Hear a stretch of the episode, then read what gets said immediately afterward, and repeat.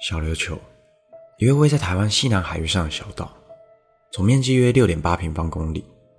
如果你曾去过小琉球旅行，你会发现，除了无敌海景以外，岛上最常见的就是各种大大小小庙宇。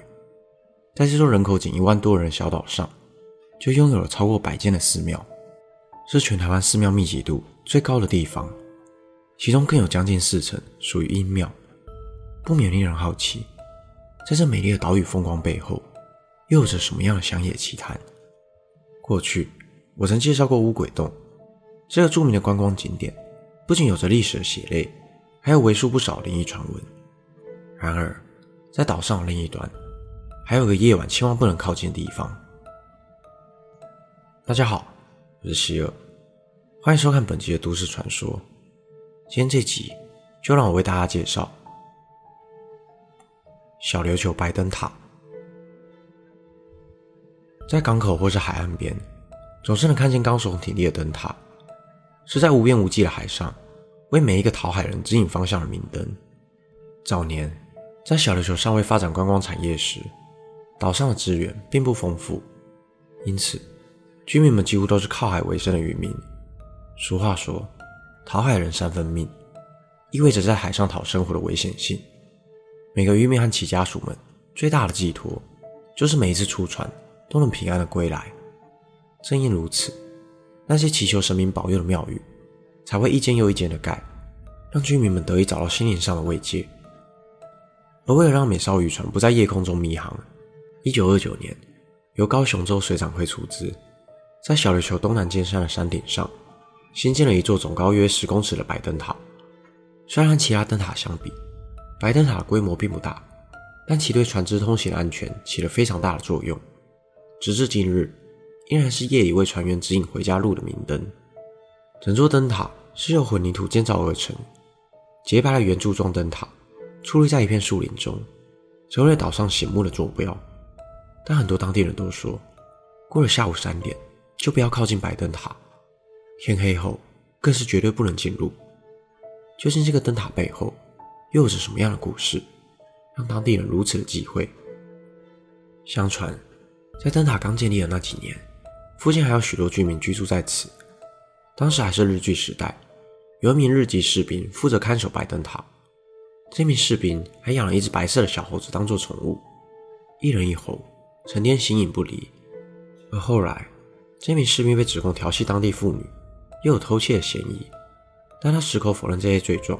并不停地喊冤，最后，日本军方以违反军纪为由，将该名士兵处决，就连他心爱的小猴，也连同主人一起陪葬。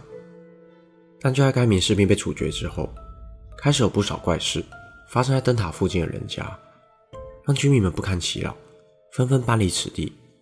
有一说法是，那只陪同下葬的小猴，因为怨念太深而化为猴精，在村中大闹，最后。居民们不得不请碧云寺的观音娘娘出面处理，才将这名在村里作怪的猴精降服。而在通往白灯塔的羊肠小径上，有一条岔路，岔路的尽头处是一棵树龄过百的老榕树，树木根株结盘，茂盛的枝叶形成了一个天然的大凉亭。有不少观光客会在白天的时候到此纳凉歇脚。但在老榕树旁有一间小庙，有传闻说，当年那只小白猴。就被葬在树底下，而这间庙里头祭拜的，正是那名日军士兵以及他的小白猴。在居民们多年的虔诚祭拜下，长眠于此，成为了守护居民们的存在。不过，白灯塔和老榕树的传闻早已无从考证，多半是大家口耳相传所留下来的故事。我询问了一位住在小琉球当地的老朋友，老榕树下的那间小庙，其实原先住在此地的居民们的家庙。每过一段时间，老居民们都会回到庙里祭拜和维护环境。而老榕树那块地是属于私人土地，只是免费开放大家到那里参观。然而，尽管如此，却还是有层出不穷的灵异事件在此发生。先由大学社团到小琉球旅行，在白天参访了白灯塔，并在灯塔前拍照留影。大家在镜头前展现了青春与活力，但最右边身穿格子衬衫的女生背后，却多出了一只手，令人不寒而栗。而另外一则较为知名的，是在 PTT 灵异版上流传多年的故事，一名在地导游口述的真实经历。某年夏天，一群年轻人到了小琉球旅行，导游骑着机车，带着大伙到岛上各个景点，也吃了不少当地的美食。但对于一群热血澎湃的年轻人来说，夜游当然是不可或缺的行程。他们选择了夜游景点，不是在海滩上看星星，或是在树丛中寻找萤火虫，而是当地人有所忌讳的白灯塔。导游一听到“白灯塔”这三个字，便毫不考虑的拒绝。毕竟，白灯塔在下午三点后就不能前往，这是当地人的潜规则。但越是禁止，就越激起年轻人的好奇心。见年轻人们迟迟不肯放弃，导游也只好勉强答应。但他只愿意带年轻人们到小径的入口处。导游和他们约定了一个时间，如果时间到了，年轻人还没有回到入口处，便会立刻报警求助，并再三的叮嘱他们千万别乱说话，也别逗留太久。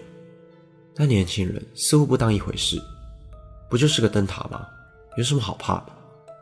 并一边洗脑一边走了进去。路上伸手不见五指，除了手电筒上的光源外，一片漆黑。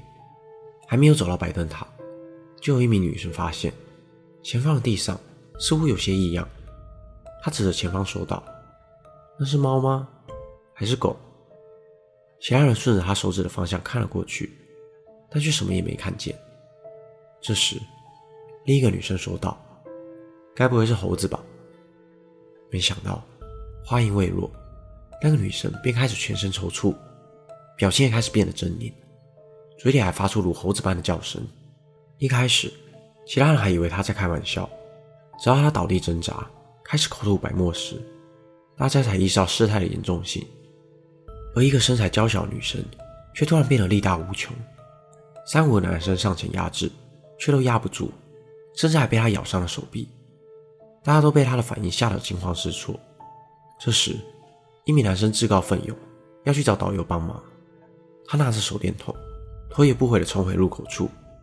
但几分钟以后，众人又看见那名男子跑回到原点。说也奇怪，刚刚走进来不就也只有一条路吗？诡谲的气氛又变得更加紧张了。正当众人不知道该如何是好的时候，导游和远景才赫然出现。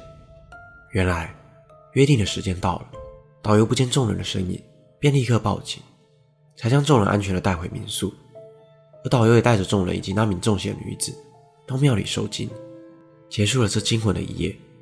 而这一段插曲也让众人没有了游玩的兴致，隔天便改订了船票，提早结束了这趟旅游。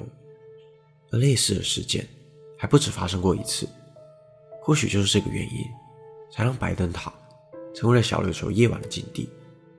小琉球岛上的传闻何其多，这些传闻。都让这座充满人文历史的美丽小岛增添了另一份不一样的色彩。